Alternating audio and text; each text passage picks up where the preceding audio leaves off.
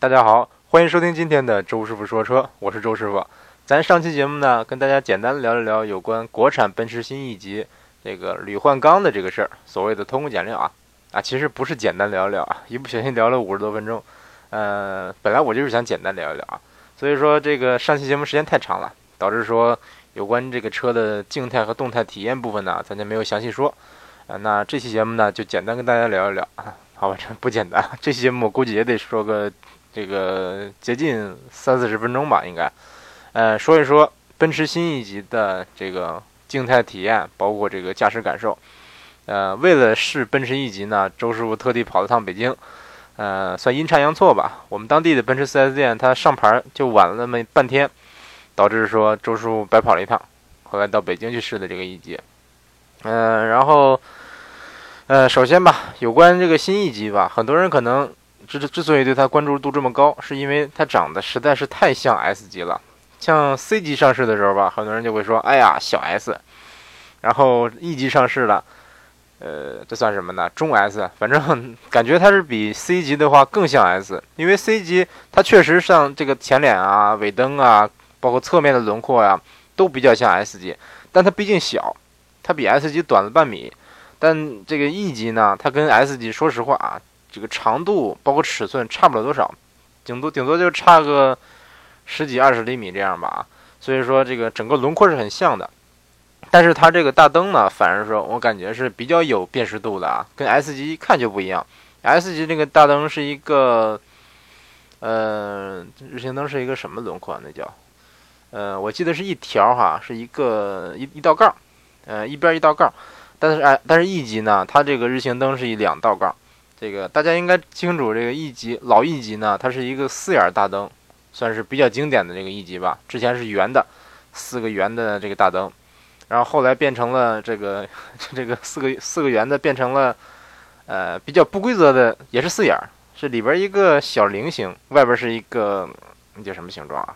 也是个四边形吧，反正就是上一代 E 级，大家可以去看一看。结果上一代 E 级中期改款的时候呢。他把这个四眼大灯给连在一块儿了，变成整整体的一个大灯了。但是他又想留留下他这个四眼大灯的这个传承，所以说他就用 LED 这个日行灯给它勾勾画出一个轮廓来，勾画出一个假四眼的一个轮廓来。但是这一代的一级呢，换代的一级就完全跟四眼没关系了。它当然它是有两条这日行灯啊，它估计还是可能让你觉得说，你看我还是有点像四眼呢，但是有 但是这个其实是一个整体的大灯了啊。呃，我还是个人还是觉得吧，这个 E 级嘛，是不是挺经典的这么一代车型，应该是，呃，有点传承比较好，所以觉得稍微有点可惜。呃，那咱先从外观说起吧。其实我之前不怎么不怎么爱说外观，但是这代 E 级这个外观我真真挺喜欢的，所以说简单说一说一说啊。呃，新这个奔驰的新车，它的基本上设计思路就一个点儿，就是套娃，嗯，大娃套小娃，小娃套小小娃。呃，因为 S 级上市比较早，所以说现在上市的一些新车，看来看去都挺像 S 级的，啊，当然德系车就这样。你看这个罪魁祸首吧，是大众，当年大众最开始套娃，后来这个你像宝马、像奥迪、像这个奔驰，基本上来说都走的这么个套路。呃，尤其是你比如说像这个奥迪，之前我一直吐槽说啊，奥迪这个就是上一代的，上一代的 A 四，嗯，和这个 A 六和 A 八。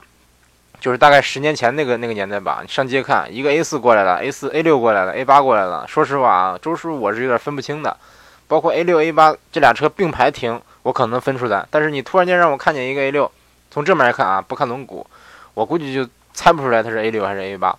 但是后来这个这一代的 A 六 A 八辨识度会高很多了，这个就因为大灯不一样了，这个整体来说看着就有区别了。所以我觉得，你像德系车以大灯来区分这个车的。车型的这个设计思路吧，我觉得还是比较可行的啊。但是你看，你比如说一些其他品牌吧，比如说像现在的雷克萨斯，是不是？比如说这 NX 和 2X，说实话，我现在在路上有时候我就分不清，就光看正脸啊，这感觉轮廓完全一样。嗯，怎么说呢？反正这个现在当今这汽车设计这方面吧，基本上来说，大家都是，嗯，很有很多，我也不知道是模仿还是借鉴吧。你就比如说举个例子啊，你像，比如说这个车的 C 柱。嗯，当年这个路虎它有一个叫什么悬浮式车顶，就是 A 柱、B 柱、C 柱好像都是都跟车窗一个颜色，然后就感觉好像这个车顶是悬浮的一样。结果到后来，我也不知道是谁最先开始的，反正我见的比较早的，你像这个楼兰比较早，包括这个丰田的一些车，像像那时候我引来日本了，这个街上见的一些车，就是它的 C 柱是这种跟跟那个后玻璃同色的。呃，然后是一个那种一个奇怪的设计啊，就是大家可以看一看楼兰的那个 C 柱，结果发现现在好多这个新车，基本上来说，呃，无论说什么欧系、美系、法系、日系，很多品牌的车都都这么设计，这个就感感觉这个这个 C 柱设计啊，后门设计啊，这后车窗的设计，总觉得有点千篇一律了啊。你说这算是抄袭还算什么，对不对？包括这个刚才说的套娃这个事儿，也是现在基本上来说，这些主流的厂商都。基本上都在这么干啊，呃，这个我感觉，呃，没什么可吐槽的。其实我觉得，你像 E 级吧，它用上一个 S 级的前脸，这肯定是个好事儿，对不对？然后我想说的一点就是，这一代 E 级的这个它有运动型，呃，还有立标的那个版本叫什么来着啊？好像叫叫行政还是叫什么？还是叫豪华？反正好像叫行政型啊，就是立标的版本。它的这个奔驰的这个王字的进气口呢？它是双，这里边这个横的这个镀铬格栅是双层的，嗯，就是之前你可以看看 E 级啊，E 级它的每一道镀铬就是一道，一道就是一道，但是 E 级呢，啊，刚才说的 C 级啊，C 级它一道就是一道，但是 E 级呢，它是这个双条的，这基本上就跟这个 S 级迈巴赫是一样的啊，普通 S 级也不是这样，这个 我感觉，呃，有点怎么说呢，往自己脸上贴金的这个感觉了啊，就是你看我这设计跟迈迈巴赫差不多，包括这个。顶配的 E 三百，它这个车头的，呃，进气格栅里边有有一块有四块这个黑色的塑料，其实就是它这个 ACC 自适应巡航用的这个东西啊，呃，应该是选装的。但是呢，这个这个就跟呃跟 S 级的这个魔术车身的那个那个套件很像。结果我我最开始一看，我说哇吓一跳啊，这这车有魔术车身？不可能吧？这个魔什么叫魔术车身呢？就是呃在奔驰 S 级上最先搭载的这么一套。好像只在 S 级上搭载啊，一套这个算是，呃，实时的这个汽车的这个这个车身的一个控制系统啊，就是它实实时在调节它的空气悬挂的软硬。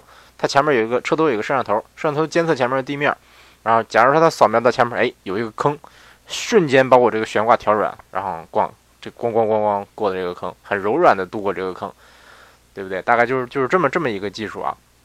我当时一看，我说，哎，难道新一级也有这个？但后来我查了查，应该不是魔术车身啊，只是说它这个 ACC 自适巡航，它的这个摄像头，呃，在这个车标下边这个位置啊。然后啊，当然有这个行政级，就是立标版，但是我试的是这个大标的版本啊。大标版本它是带一个，嗯，你像进气口，进气口下边，呃，这个一般车车灯的这个位置啊，它有两两道这个叫什么空气动力学套件，就是看起来就像。呃，有点儿这个 AMG GT 的那个感觉啊，就是反正看起来挺运动的。呃，反正这一代的 E 级，我不知道为什么，好像总觉得各个店都在主打这个大标版本。嗯，因为我之前像我们那儿那个奔驰店的那个试驾车就是个大标的版本，包括去北京那个试的那个那个车也是一个大标版 E 三百。嗯，虽然然后我觉得。觉得有点那啥，觉得 觉得按说一级这个车吧，总觉得行政味儿挺浓的，应该是觉得老板做的可能居多吧。假如说我买的话，我可能会开，但是感觉大多数人买可能还是做的居多。嗯，所以说，呃，我还是闹不清为什么他要主打运动啊。但是在国外一级主打运动，我是我是能能这个可以理解的啊。然后这个当时试驾的版本 LED 大灯，嗯，它是有两种 LED 大灯啊。这个低配的 LED 大灯就是普通的 LED。然后它也还有一个可以选装的一个 LED，好像是一万块钱，嗯，是叫什么什么什么，我也忘了叫什么了。反正就是，呃，里边有好多 LED 的这灯泡组成，然后他们可以这个勾勒出对面车型的这个，比如说它监测到前面来了个车，它能勾勒出对面车型这个司机的位置，然后这个 LED 大 LED 大灯组就自动把这个照到 L 照到对面车型车司机的，呃那块的光束呢，给它调暗或者是给它关掉。这样就不会晃到对方人的眼睛。这个，如果你是个远光党，你要是用用这个大灯，那就亏了，对不对？你再也没法晃人了。呃，所以说，要不要选装呢？我感觉，我个人感觉没什么必要啊。这个，因为怎么说呢？啊，有必要。其实就我，我觉得让我选的话，我估计也会选，也不贵，一万块钱，对不对？看奔驰这个，它这个零整比，我感觉一万块钱不算贵。嗯，一般来说，正常的 LED 大灯怎么得五千块钱吧，对不对？但周叔的思域也是带 LED 大灯的，啊，但是没有那个没有它这么高端啊，只是正常的 LED 大灯。然后这一代的 E 级呢，呃，长轴版本比短轴版本加长了多少多少多少啊？我记得加长了十厘米，还是十多厘米啊？应该是十多厘米吧？啊，我记得是加长了一个 iPhone 六的一个长度啊，呃，iPhone 六六还是六 Plus，反正反正是加了个手机的长度，我记得。然后。呃，觉得我觉得对这个级别的车，你说加长以后后排空间大不大？这完全没有讨论的必要，因为都大，只是说你 就是反正都是特别大，没有说，嗯，反正以以周周叔我这个身高，我坐在 E 级，无论是 A 六还是五系还是 E 级，没有说觉得后排腿部不够，绝对都是够，前面的空间长的不行，是不是？翘二腿怎么着，想怎么着怎么着，这个毫无疑问啊。头部的话都有点顶头，对 E 级也是顶头啊，但是。呃，怎么说呢？嗯，周师傅的身高有问题啊，不是车的问题啊。但是，其实老实说，顶头这个事儿啊，顶头我觉得不重要。就是对轿车来说，只要说你别给我顶的直不起头来，就比如说这新速腾，还有这个，比如说这个 A3，还有一些车啊，像 Polo 一些车，就是我坐坐坐后排的话，我这头直不起来，我得头得歪着。嗯，你要是正常来说，我稍微顶点头，一般来说，我坐这个级别的轿车后排都是顶点头啊。不光这个级别，往上往下，是不是？像哪怕你像飞度，像这个轩逸什么的，嗯，往上说，你比如说这个什么迈腾啊，什么这五系、七系啊，基本上来说都是顶点头。我稍微往下出露一点，这个脑袋稍微往稍微往后靠一靠，是不是？嗯，只要脑袋能靠在头枕上，然后屁股稍微往下挪一挪，这样就不会顶头了。所以说，腿部空间我觉得是比较重要的啊。如果说你这腿你这车，你直接就就就就你这腿就顶了前排座椅了，那你怎么出溜？是不是？除非劈叉。就包括上次，呃，上次周叔开了辆马二，日版的最新的这个马二，我我就想试试坐后排啊，结果发现，以我前排那个周师傅调的我自己的这个坐姿啊，后排我怎么都坐不进去。呃，我感觉前排如果坐一个一米七的，我可能能坐进后排啊，然后后排就算我前面前面坐一个一米七的，周叔坐进去也是特别特别挤。嗯，顶头不说，然后腿也也顶得很难受，所以说，啊，但是这个跟 E 级没什么关系了。E 级这个这个尺寸，好了，不谈空间啊，空间肯定是大，毫无疑问。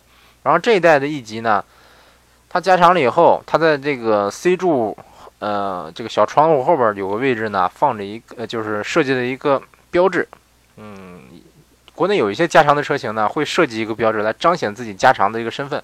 你比如说三系，三系它在后窗的这个。后视夹角的这个地方伸出来一条，伸出来这个这条的长，这个镀铬饰条的长度呢，就是它加长的这个轴距，就显示你看我这个加长了这么多。这个 E 级呢，它就比较就比较含蓄一点啊，它就设计了一个叫什么？那叫什么形状啊？像企鹅一样的一个形状啊，它可能是一个 E 的一个标志，又像个星星，又像个企鹅。呃，大概是，好像我据说这个以后的迈巴赫版本，呃，以后 S 级的迈巴赫版本好像也会。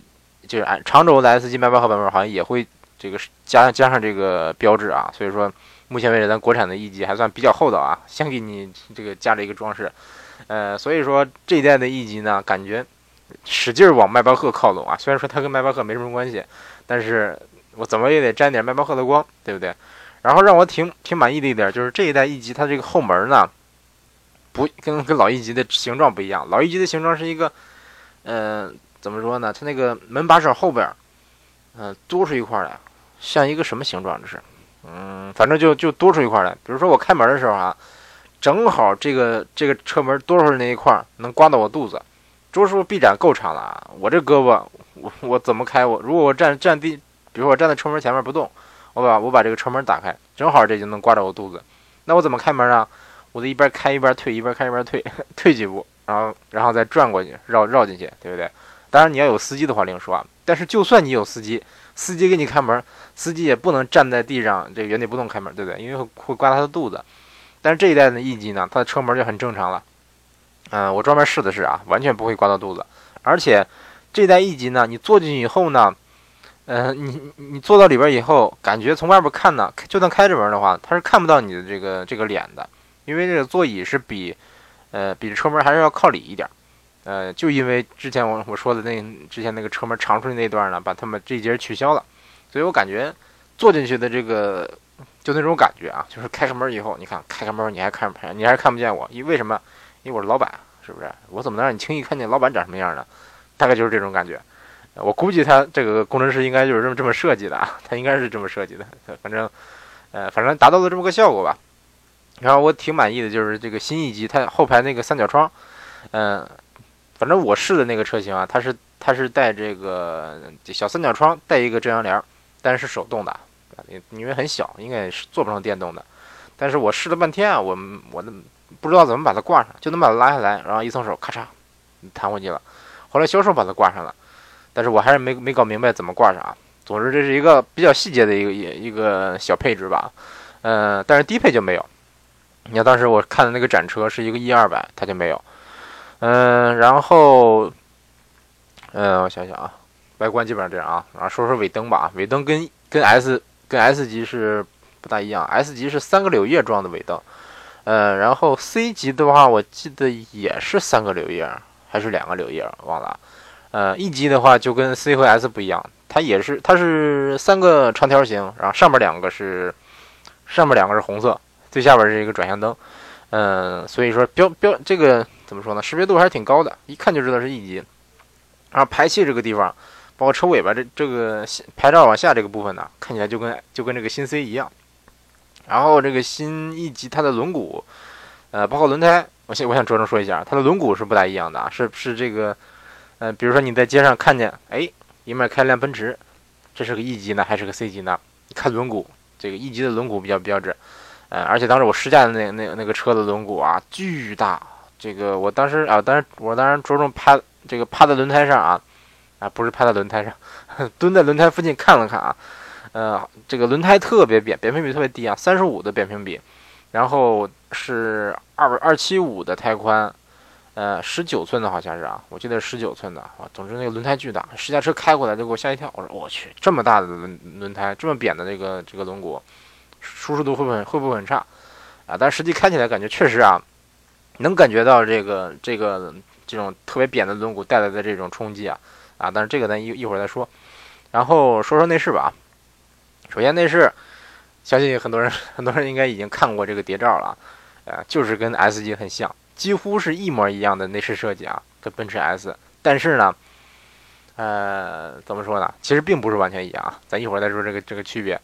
全液晶仪表，中控大屏连成一块儿，呃，巨这个巨大的一块，就看起来就像整个这一大块中控屏啊。呃，仪表中控好像是十几寸的，中控是十二寸的，然后液晶仪表是几寸的忘了，好像加起来好像是十八寸，我记得是。那之前咱们说。说它的内饰跟新 S 几乎一模一样，那区别在哪儿呢？首先这个屏幕，呃，新新 S 级它的这个两块屏幕之间呢是有一一溜按键的，嗯，大概有四个按键啊，我也忘了是都是什么按键了。但是 E 级呢，它这两个屏幕中间是连在一块的，没有那一溜按键。然后还有一点就是时钟钟的位置，新 S 级它的时钟钟是在呃出风口下边。大概是在什么那些空调那空调的控制区和这个中控屏的中间这个地这个地方，然后新一级呢，它的这个时钟钟就在这四个这个出风口的中间，呃，所以说你你如果看到一个车内饰，比如说有人让你猜车，猜一个奔驰车，你看哎挺像 S 级又挺像 E 级，你就看这个时钟钟，时钟钟的位置算是比较标志的啊。还有一点，那顺便吐槽一点，你像奥迪 A6L，你有时钟钟吗？新 S 级，这不是新 S 级，这个比如说王五系，是不是？你有时行钟吗？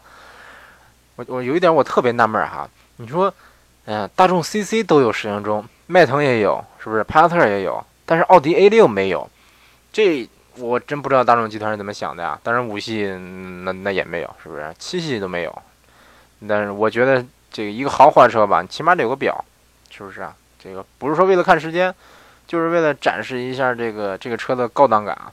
嗯，总之这个老 E 级那时钟钟是方的，然后觉得挺给力。这一代这个 E 级时钟钟是个是一个圆的啊。虽然说可能没什么人会拿它看时间，它就这就是一个我感觉啊，对我来说啊，我最在在意的点就是说，在晚上这个时钟钟时钟钟它会亮，这个特别漂亮。对，呃，周师傅也没什么没什么这个品味啊，总总之就是比较喜欢在在晚上这个时钟钟亮的这么这种感觉。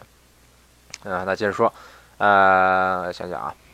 反正，呃，基本上来说，新 S 和 E 它的这个内饰是特别像的，就是你像你像中央屏幕屏幕的轮廓，嗯，有点区别，包括你这个中控上方的那个真皮的布置也有一点区别。如果说你真的是从 C 级和 E 级上来下来这两边对比的话，确实有区别啊。周师傅还真的真的去对比了一下，嗯，是有区别的。然后方向盘。嗯，E 级好像全系都是三幅方向盘啊，反正我见的这那个 E 二百、E 三百的展车试驾车都是三幅方向盘。嗯，这个我挺喜欢的，就是比较运动。但是 S 级上那个有一个特别复古的两幅式方向盘，我特别喜欢。但是我还是觉得觉得说这个这两副方向盘还是给 S 级留着吧。这你都给了 E 级，那 S 级车车主怎么想，对不对？他买 S 级他得他得有点优越感吧，是不是？嗯，总之这个这个 E 级的方向盘我是特别特别满意的啊，好评，手感非常好。那呃还有一点就是，我记得咱之前节目说过啊，老一级的老一阶老一代的国产一级，它的内饰做工差一点。呃，我当时我记得还还录了个小视频，就是扭扭它的这个呃就是中控上那个旋钮，比如说比如说调这个空调的那个旋钮，包括 Command 的旋钮，感觉。这个手感包括阻尼感都比较差，包括它这个老一级，它的中控上有一一排数字按键，一二三四五六七八，你摁它那个感觉就跟摁计算器似的，它不是那种好计算机啊，那种比较比较次的计算机，你就一摁就咔咔咔那那那种响声，特别松垮。有关这个内饰的这些按键哈，你松松垮垮这是一个档次，对不对？咱就先不说质感了，你起码把这个手感做的紧实一点，就是你摁。它不会咔嚓响，是不是？你摁摁一下是一下的，这是一种感觉。再往上，你再说是阻尼感，这个高档感、质感，是不是？这就再往上一个一个档次了。但是老一代 E 级呢，它连这个紧实的这个这种手感都做不出来，按键特别松垮，所以说我对它的印象特别差，比这个这一代的 C 级 GLC 都都有都差得多。老 E 级比现款的 C 级还差，但这一代的 E 级呢，它的这个各种按键的做工啊，就就非常好了。基本来说。呃，同级别算是标杆吧，比 A 六啊，比这五系都要强得多。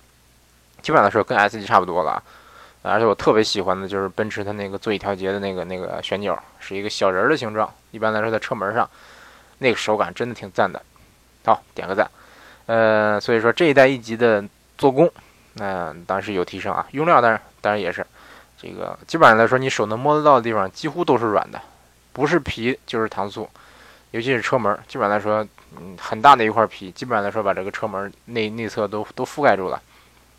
然后，呃，内饰我想说一下，就是 它这一代 E 级啊，它提升了一点，就是一个是前排的头枕，包括后排的头枕。前排头枕它是一个侧翼可以调节的一个头枕，嗯，侧翼这个两个有有啊，这个角度可以是，我忘了几档了，反正大概可以调调节一下。这样如果如果说你开车累了。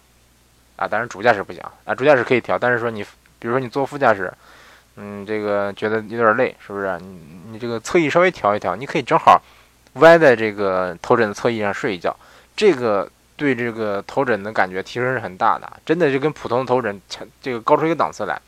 后排呢，后排它就更它就更更夸张了，它加了一个这个就像 S 级一样那种小枕头，呃，特别软的一个小枕头，呃，就反正就是。就是你，你可以去店里试试啊，特别特别软，挺舒服的。反反正回头我计划再上淘宝买一个，上淘宝买一个通管的小枕头，也也也给挂在我那个车子这这个头枕上啊。真的有这个小枕头，能感觉挺好的，特别特别软。哎哎，说到这儿，感觉周叔感觉很业业余啊，总之非常业余啊，好像看似是非常业余啊。然后我想，啊对对对，有有一点就是这个这台奔驰的奔驰 E 级的钥匙换了啊。这个老奔驰的钥匙估计大家都见过，是一个呃零，叫什么型啊？像一个什么呢？呃，大家大家上网搜一下图啊，就是它没它没有这个头，头是一个方形的。这个如果是就算你没有无钥匙启动啊，这个是方形的，也是插进去扭，就跟一般的这个金属的钥匙不一样。金属钥匙一般都就跟车钥匙一样，呃，就跟家门家门的钥匙一样，是不是一个铁的金属的？奔驰就不是，在那个年代啊，我还觉得奔驰的钥匙哎挺显档次。但是后来过了几年，就觉得啊，各个品牌的钥匙档次都上来了，就觉得哎，差点意思了。但这代奔驰 E 的钥匙呢，又换了，这个质感上有有一个挺大的提升，啊，挺满意。然后吐槽一下吧，那好吧，最后最后再夸一下啊，就是奔驰 E 的这个氛围灯，好几十种颜色，六十多种颜色，它就是一给你个调色板，你就可以拖着这个东西往下上下滑，来调这个氛围灯的颜色。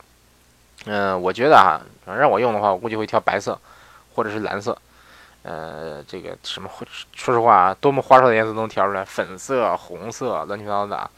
呃，然后这个它这个仪表三种模式，嗯，有导航在中间的模式，然后经典模式就跟 S 级一样，然后有一个 E 级专属的一个模式，就是中间是一个大大的一个转速表，然后中间是数字的时速表，两边是两侧是这个这个液晶显示的乱七八糟的东西。嗯，我试的时候就把它调的这个模式了。然后方向盘中间是有，呃，方向盘两边是有两个触控板，嗯，可以操控这个，一个是可以操控液晶仪表，一个是可以操控这个中控中控，啊，这个其中一个就相当于 command 那个作用了。但是说实话，用户体验差差一点啊，就是灵敏度我不是太满意，呃，相当不满意。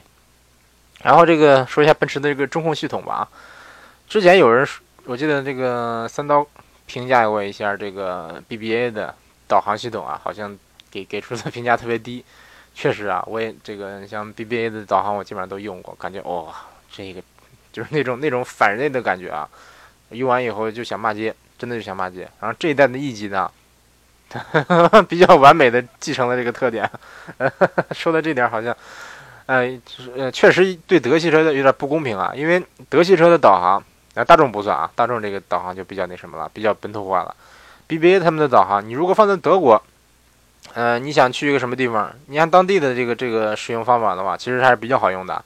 但在国内的话，你想搜一个地方，它不能输一个输一个，像但是现在老的 E 级、老 C 级是不行啊，是不行的。它只能说搜这个，先输这个省，包括宝马也是这样，先搜这个输这个省。比如说我想去北京中关村，让你输，请输省份，呃，北京省，呃，不是北京省，北京市，然后哪个区？我你说我我导航我都导航了，说明我不知道这个地方在哪儿。你让我搜哪个区？好，假装我知道是哪个区。比如说这个中央区，北京有没有中央区？好吧，西城区啊，我不知道中关村在不在西城区啊，在朝阳区。啊，朝阳区，输输输一个朝阳区，然后，嗯，请输一条街道。啊，这个街道我更不知道。好，中关村，那假装是中中关村大街，多少号呢？那你输多少号？啊，幺零零幺号。然后，嗯，如果说你知道的话啊。他会给给你一个，给你几个东西，就是幺零幺零幺零幺号，别别别别，这这个这个嘴又秃噜了。幺零零幺号有什么什么地方让你选，选选中以后，哎，给你导航。所以说之前我这个这个之前开，比如说开宝马出去的时候，都是基本来说都是要用这个语音导航，就是通过这个人工服务，人说我想去哪儿，我想去中关村什么什么什么，比如说七十家电电子大厦。然后他叭叭叭给他用通过百度地图给你给你导出一个点来，然后给你发到电脑上啊，不是发到你的车载导航上。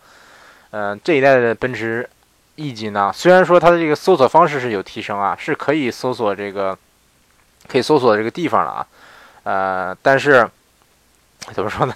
这个它这个它这个 Command 系统的输入的灵敏度啊，我感觉稍微差一点啊，包括。你你哪怕平常选这个东西、选这个按钮的时候，控制光标的这个过程啊，我觉得是说说实话啊，用起来挺难用的，真的挺难用的。反正如果说我买了一级这个车，我估计会用手机导航啊。当然这个挺好的一点就是一级它支持这 CarPlay，你可以用手苹果手机给它连上，直接用你那苹用你苹果手机自带的导航。但是呢，嗯，啊，这我上期节目好像说了啊，就是你要走自己的流量。如果说你用这 CarPlay 的话，你要用只能用。呃，苹果本身的这个自带的这个导航系统，然后这个导航系统不太好用，而且要走你流量。如果说你流量不够的话，那那就比较困难了啊。还有就是，嗯，大概就是有关这个这个中控，我基本上就吐槽这么多了。但你说你用它这个，我就蓝联啊，听音响什么的，是不是听歌？那它它音效还是挺不错的。这个好吧，这个级别的车音响也没有差的。啊，有人吐槽说说这个，比如说宝马五系、奥迪 A 六原厂的音响差。其实我觉得我已经挺满意了，啊，你是不如这个柏林之声好啊。但是柏林之声音响也可以选装，对，大概就是这样。嗯，像我之前说的这个 Command 系统呢，和这个系统的手写滑动不好用，包括键，包括这个方向盘上左右侧两侧的这个这个滑动的按钮啊，呃，你控制控制这个仪表的那个还行，控制这个右侧这个系统也是不太不是太好用，就是右边那个小触小触小触屏，不是小触屏，小滑控模块也是不是太好用啊，直接给了个差评。嗯，大概就是这样。说是后排吧啊，后排我感觉这个跟我想象中有点差距。我本来觉得说 E 级这个级别行政级的轿车是不是后排来说应该有很多功能才对吧？啊，所以说你说这个各种头枕呐，这个头枕侧翼调节，包括带小小枕头。包括这个侧这个遮阳帘这些方面都都挺满意的，但是就是它的这个呃扶手放下来以后呢，光秃秃的，有一个有一个小盘子，像小盘子一样的储物格，可以放大概三个手机这样，然后前面有一个凹进去的一个储物格，大概能放两两部手机这样，然后就没什么其他功能了，包括这个。嗯，可能当然这个级别的车，你像 E 级，毕竟跟 S 级还是有个差距的啊。你可能指望它后排座椅带角度调节不大现实。但是，你像，我觉得啊，像座椅按摩，像这个乱七八糟的东西，比如说后排你给我个屏幕，或者给我个小 iPad，我会很高兴的啊。当然可能要求有点高了啊。像座椅通风加热什么的，我感觉是可以有的，包括按摩什么的。然后。这个杯架设置在一个比较尴尬的位置啊，就跟老一级一样，在这个前排的中央扶手往后伸出一个一个小地方来，下边是这个二百二十伏电源，上面是一个是两个杯架，一大一小。老一级也是这样啊，嗯，这么设计有个好处，就是说杯架如果设计在中这个中央扶手上吧，那你如果后排坐三个人，那这这三个人就都没有杯架了，就比较尴尬。啊，如果设计在这个地方呢，那就算坐三个人，前面还是有两个杯架。那不好的地方呢，就是后排如果坐三个人，坐中间的那个乘客呢，他这个腿部空间就有点难受了。本来这后驱车它就有有有一个特别高的一个隆起，再加上你前排这又伸出来这么一个杯架的这么个地方，他的腿放哪儿都不合适，放中间肯定是放不开，放两边的话挤着两边这个乘客了，对不对？所以说，我觉得是有点尴尬。所以说，这说实话，我觉得，嗯，有点儿，是不是？你说设计在哪儿好，设计在哪儿都都有它的不是。哎，哎，就是真替这些这个汽车工程师捏把汗。然后内饰基本上就这样了啊，嗯，储物空间挺多的。说实话，E 级这个车我感觉还是比比这个跟五系比，它的这个储物空间多多了。五系之前我吐槽过很多次，嗯，前后排门板放不开水。前排没地儿放手机，后排没地儿放手机，啊，后排有地儿放手机啊，呃，后排有地儿放手机，但是坐三个人的话就放不开水。如果后排坐三个人，后排完全没有地儿放水，门板也放不开，是不是？中央扶手在在背后靠着呢，啊，但是一级的话就不一样，它这个，呃，各种各样的储物格，各种各样储物槽，是不是？这个反正反正他们还挺满意的，嗯，大概就是这样。那。内饰外观说完了，咱就简单说一下这个驾驶感受吧。嗯，关于当时试驾的过程呢，上期节目我应该是说过，我们当地的奔驰 4S 店，他们这个试驾车上牌上的比较晚。其实我当时去的那天，他们说是以为是能上完哈，结果那天牌没上上，结果这个他说您明天再来吧，明天来这个就能试驾了。结果那第二天我就去北京了，一早就去北京了，然后等我到了北京，他给我发短信过来说，哎。试驾车上上牌了，过来试驾吧。我说：“哎呦，这个有有有点有点后悔，早知道就晚一天去了啊。”嗯，然后当时到了北京了，就就到北京找了本地的一个奔驰店，结果正好也能试驾。然后当时，嗯，但是当时他那个店的试驾车啊，其实说实话有点纠结。嗯，他是他是临牌到期，临牌已经过期了啊，而且还是一个假临牌，假临牌过期了，这你上路让警察逮着怎么办呢？是不是算谁的？但是最开始他说，您就在在这个店里绕一圈，在这个不是店里啊，不是在店里绕啊，在停车场里绕一圈，绕几圈就感受感受。然后说行，结果，嗯，那先先说说吧，这个，然后这个销售就去提车去，就把车拿过来，这个开到这个店门口。他开过来以后，我一看，我去，这轮胎真大，巨大，然后特别薄，嗯，然后专门后来我还看了看轮胎，后后胎应该是二。二七零的，然后十九寸好像是，然后扁平比是三十五，我勒个去，这相当相当薄的个胎了，就跟基本来说跟跑车上差不多了吧？嗯，咱常用的车，这个能买到的量产车，我感觉最低最低三十五快到快到头了吧？啊，我不知道法拉利他们这个能能薄到多少啊，但是三十五这个胎我觉得就够薄了。然后，嗯，当时就先他带着我绕了一圈儿，啊，他先先带着我体验了一下这个自动泊车。他说啊，我们这个奔驰的自动泊车全特别特别先进，怎么怎么着怎么着啊？确实啊，这个奔驰新 C 的自动泊车就比同级别的这些车就不能说多先进吧，它是它有个不同，一般的其他品牌自动泊车你全程是要控制刹车的，是要通过刹车控制车速，但是新 C 呢，它是可以不用控制刹车，你只要说这个，它会给你提示，比如说这个你先倒进去，然后他说请挂挂挂前进档，然后你挂完前进档以后点一下油门。它自己往前走，然后挂挂倒档，再点下油门，它自动往后走，大概就是就是这么个感觉。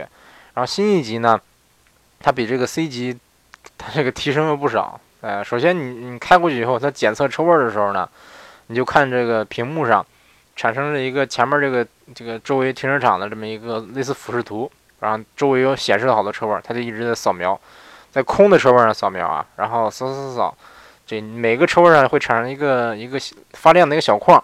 到最后，它锁定几个你能停的车位，然后你用通过这个，呃，方向盘上那个滑控的控制来来选择你想停哪个，选完以后你就可以挂档，它自己往里停。嗯，当时他给我演示的时候啊，这车就开始倒，倒倒倒倒倒，因为我们当时都没有往右看啊，结果突然间嘎吱，车就停住了，停住了，就刹死了，把我俩吓一跳。销售说：“哎呦，吓死我了，怎么回事？”然后从右边后右后方吧开过来一辆高尔夫。然后摇下车窗来说：“哥们儿，这是 E 三百吗？”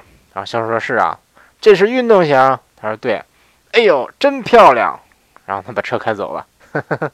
然后这个销售说：“哦，原来是后边来车了。”他这个，他说：“哦，对，这就是我们奔驰 E 级的主动刹车系统，呃，倒车的时候也管用，可以直接刹停。”我说：“啊，那挺好，而且全系标配哦，这个挺挺厚道的啊。”这个自动泊车就全系标配，然后这个主动刹车也全系标配，这个挺好啊。你看 A 六，那五系，是不是有的？你别说标配了，是不是？这基本来说，有的是连选装都不能选。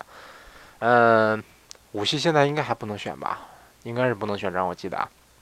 那然后这个再给我演示一下自动泊车。那基本来说，全程就这个方向盘你不用控制，然后油门你也不用控制啊，就是就就点一下油门，就等于说发个信号让它走。这全程你不用控制车速，它来说，它它这个呃这个车自动调节，顶多就是两进两退。嗯，你要是侧方位的话，可能是肯定是往前走一走。然后如果正着到的那种地方，基本来说就有的时候一把就能进，感觉挺好用的。然后他就换我开了开，嗯，首先一坐进车里，感觉我当时调这个调座椅调了一会儿啊，感觉这个 E 级的头部空间不是太高啊，呃，就是说不是不是太高，不是太不是太多。嗯，反正我正常来说，你要把座椅调到很低还行啊。这个座椅调到很低呢，头头部空间是嗯挺富裕的。稍微调高一点的话，感觉反正我刚坐进去的时候有点要要蹭蹭这个头发，可能是那个销售太矮了，估计就是那销售太矮了。销售确实不怎么高，一米七多。嗯，然后怎么说呢？首先我先说一下老一级吧。老一级老一级开起来什么感觉？这个因为我第一次开一级之前是先先这个先坐过 S 级。那时候还没有没怎么体验过奔驰，我坐过的第一次奔驰就是 S 级，然后后来坐后来开了一级的时候，觉得哎呦，觉得这个底盘比比这 S 级差远了，嗯，这就觉得就等等于说先入为主的有一个不大好的印象对老一级啊，但是怎么说老一级开起来我感觉它这个方向盘挺粘手的，呃，然后转向挺怎么说呢，挺细腻，比这个奥迪要强得多啊，因为之前奥迪我说过它的转向感。转向手感特别，怎么说呢？特别假，特别虚，而且不是那么，不是那么干脆感觉。然后，呃，像奔驰 E 的话，首先转向转向的手感要好一些，然后这个油门刹车阻尼特别大，特别沉，这就特就开起来感觉很大众啊，不是不是不是不是不是很大众啊，很德国，很德系。嗯，然后开起来也感觉比较沉稳，就是老 E 级。哎，我忘了我当时当时试的是哪个版本了，应该是二六零，应该是啊，一二六零，我记得是，嗯，反正就是整这个奔驰特有的这种感觉，比较沉稳，嗯，开的时候没有那种你想激烈驾驶那种感觉，因为是不是那个引擎盖上那个三叉戟的标，那个立标时刻在提醒着你啊，啊，不是三叉戟啊，三叉星，三叉戟那是玛莎拉蒂，嗯，就时刻在提醒着你，我现在开始像奔驰，是不是？我得优雅，我得高端大呃高端大气上档次，是不是？我得大我得那个什么，像个老板一样，不能这个飙车怎么怎么着。所以说，说实话，没多少说想激烈驾驶的那感觉啊。这一代 E 级这个感觉更强烈了，因为它内饰更豪华了。虽然说我试的那个版本没有没有立标，我试的是一个这个 E 三百的运动，然后就觉得这个还是觉得试这个车没有那种激烈驾驶的感觉。嗯，放这个转向我感觉比老款，嗯，比老款我感觉这个反馈更强一点。就是你比如说你你那个打方向的时候，方向盘打了一圈。呃，它回正的时候，你松手让它自己回正的时候，这个回正的这个感觉比老 E 级感觉要更更大一点，就是，呃，手感更更好一些，我感觉。然后这代方这代 E 级的方向盘挺轻，我感觉比老款应该是稍微轻一点，我记得。呃，大概就是这样。然后这一代一级，呃，E 三百，我试的 E 三百，它这个发动机是 2.0T 的发动机，大概这个对标的是宝马的 38i，那不是38。这这这这这这脑脑脑子抽了啊！大概对的是宝马的五二五 Li，这个哎不对，不是五二五二八，三百应该是对五二八，然后三二二百对的是五二零，大概就是这样啊。因为我看参数的话是差不多，但实际开起来的话，这个二零 T 的动力没有想象中那么强，我感觉它的动力感觉就是介于五二五和五二零之间。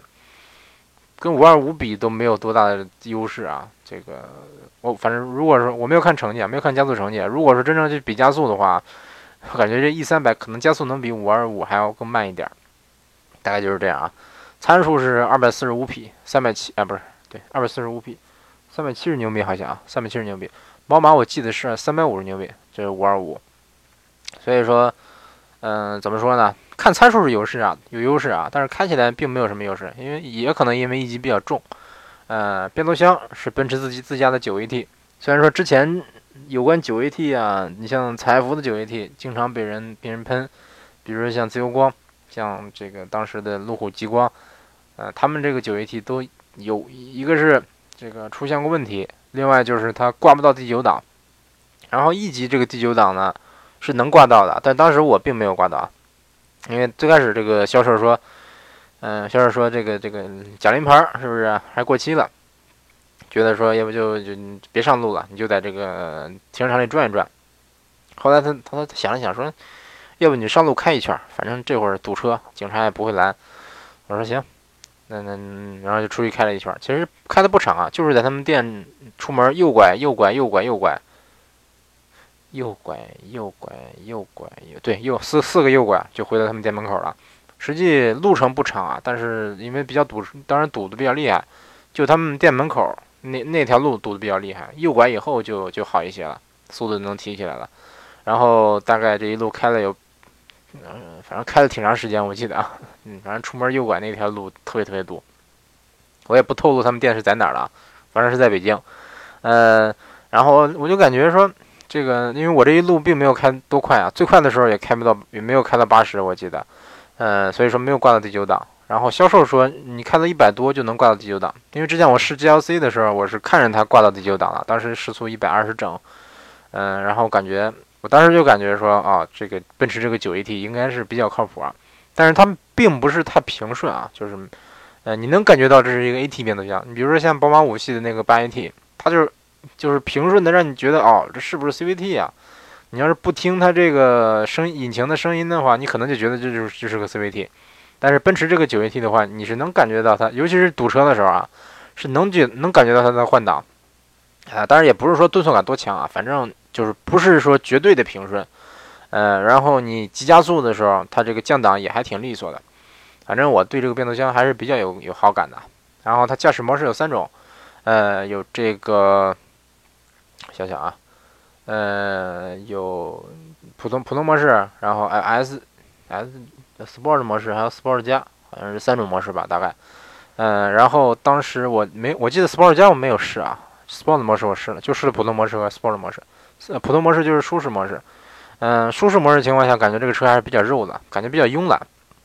然后，呃，挂到不是挂不是 S 的啊。换到这个运动模式以后，感觉这个变速箱换挡的逻辑稍微什么一点，稍微运动了一点，这个转速能保持的比较高，还是不是说特别激进。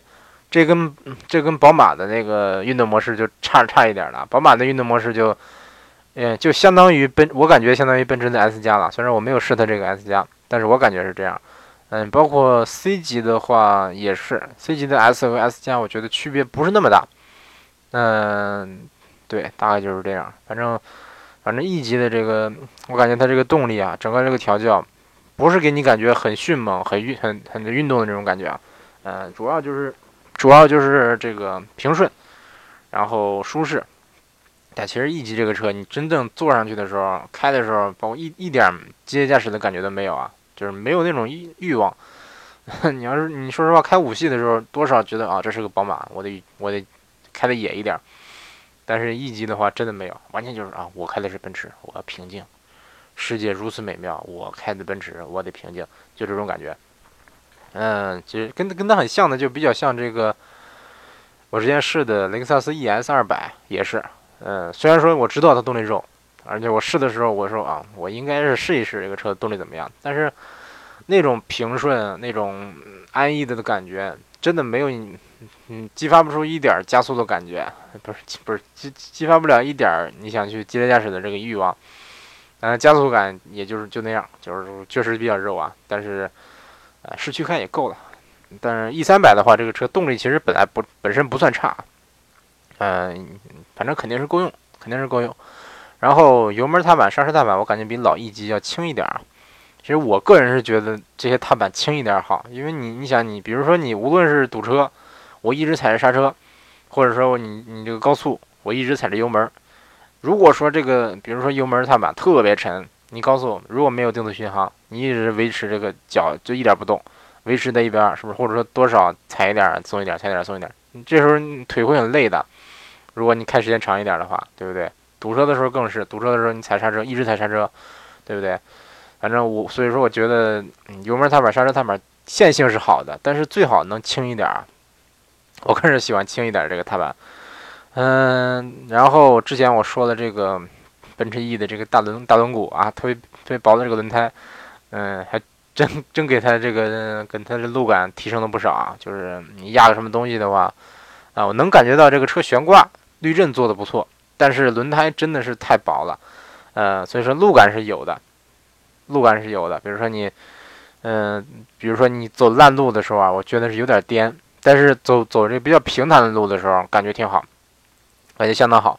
包括这个，你你慢速如行的时候啊，呃，比如说时速二十以内，嗯，走一些市区道路，感觉这个悬挂滤震那种，它那种特别舒服那种感觉，反正我是挺我是挺喜欢的啊。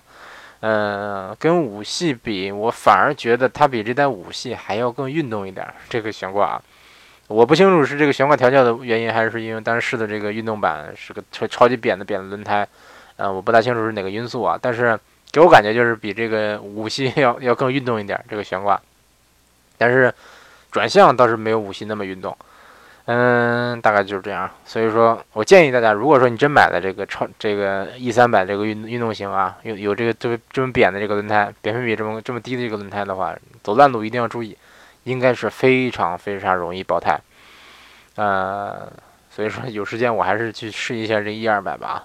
嗯，反正当时因为当时去试驾的时候比较早，很多店的试驾车都没到。嗯，到的话像都是三百的顶配，而且不知道为什么，好像奔驰就在主打这个 E 三百，主打运动款这个感觉啊，不知道为什么。我个人还是比较喜欢这个立标的版本啊。哎，大概就是这样。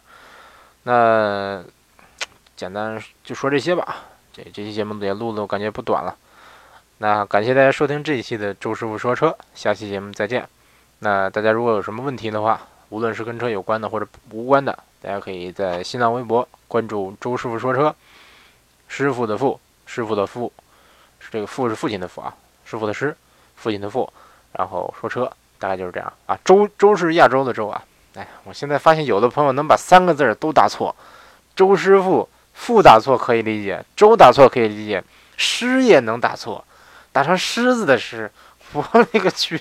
师傅师傅，哎呦，狮狮子的狮是什么意思啊？好吧好吧，完全完全难以理解啊。那希望大家上新浪微博关注这个艾特周师傅说车。